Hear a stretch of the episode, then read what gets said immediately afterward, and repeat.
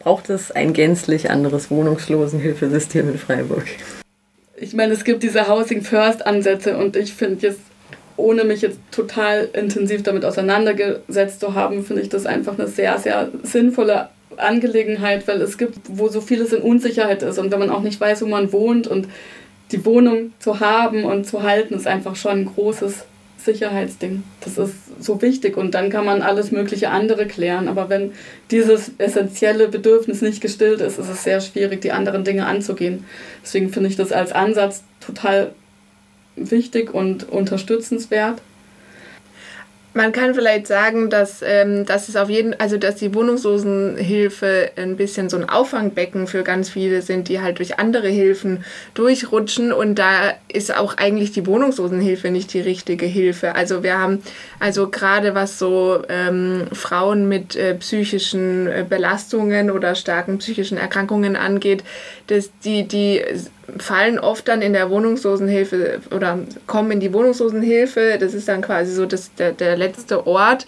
Und ähm, gut ist es aber eigentlich nicht.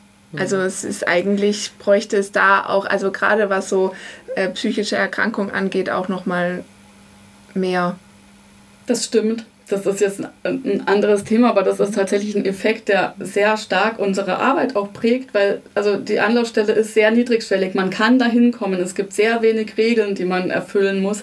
Und dadurch kommen auch Frauen zu uns, die, die sonst keinen Zugang zu anderen Strukturen finden, hm.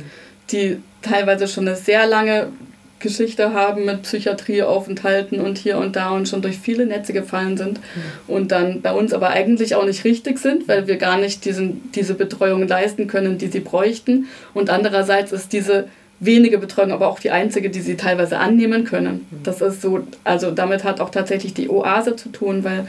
es da auch Frauen gibt, die einfach sehr krank sind und sehr auffällig und die man nirgendwo anders unterbringen kann und die dann dort bleiben auch Plätze besetzen, die es braucht und die dort aber auch nicht wirklich die Behandlung und die, ähm, die Unterstützung kriegen, die sie bräuchten.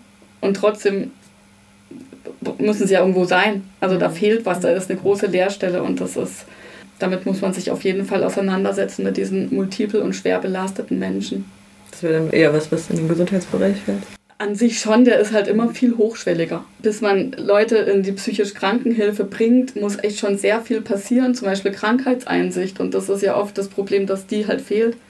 Dass die Leute das Gefühl haben, boah, irgendwie ist die ganze Welt um mich herum verrückt geworden und, äh, und gar nicht sehen, dass es vielleicht innerlich ist. So. Mhm.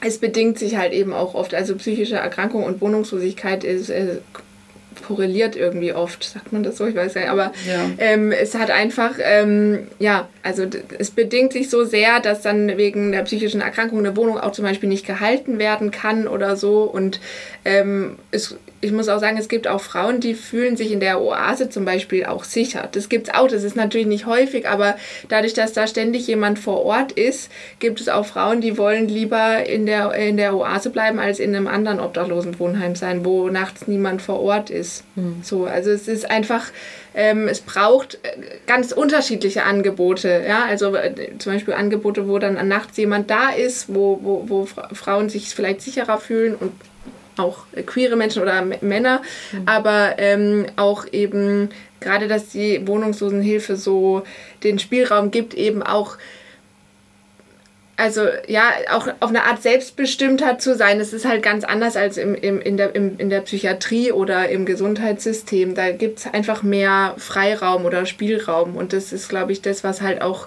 ähm, viele dann auch dahin führt. Der Name ist Programm Freiraum, ne? Ja. Leistet ihr denn auch politische Arbeit, wenn ihr sagt, da gibt es so viele Defizite in dem Bereich? Also es gibt natürlich die Arbeitskreise, wo verschiedene AkteurInnen von der Stadt sich zusammentreffen und zu Themen arbeiten. Wir sind eine Einrichtung des Diakonischen Werks. Sie haben natürlich schon auch eine Stimme in der Stadt.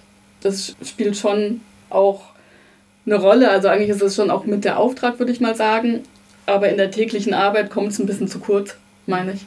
Wir versuchen es aber. Also sowas wie jetzt hier diese Radiosendung oder so, also Öffentlichkeitsarbeit oder am 8. März haben wir auch dann immer einen Stand auf dem Rathausplatz. Also das ist auf jeden Fall, würde ich sagen, Teil davon und auch wichtig, um auch sichtbar zu sein für Klientinnen oder potenzielle Klientinnen, aber eben auch, um irgendwie auf diese, auch die Wohnungssituation in Freiburg und so aufmerksam zu machen, die halt sehr beengt ist. Es könnte halt einfach mehr Sozialwohnraum geben. Da irgendwie auf politischer Ebene aktiv zu sein, ist auf jeden Fall wichtig. Auch um zum Beispiel auch Frauen zu transportieren, oder nicht nur Frauen, sondern allen Menschen zu transportieren, dass Wohnungslosigkeit so schnell passieren kann und nicht unbedingt selbst verschuldet ist, sondern in der Regel wegen ganz vielen verschiedenen Sachen oder eben dem knappen Wohnraum oder so daran. Genau, um es aus der Schamecke einfach zu holen. Ja. Was wünscht ihr euch für die Zukunft abschließend? Es bräuchte tatsächlich einfach mehr bezahlbaren Wohnraum in hm. Freiburg. Ich meine, das ist schon ein bisschen der Dreh- und Angelpunkt. Also Unterstützung ist das eine, aber Wohnraum ist einfach essentiell, das muss sein. Die Unterstützung kommt dann dazu, aber es braucht Wohnungen oder auch so ein bisschen, vielleicht auch Nischenwohnraum, einfach Zugänge und das fehlt einfach gerade. Oder ist es halt viel zu wenig da. Mehr bezahlbaren Wohnraum.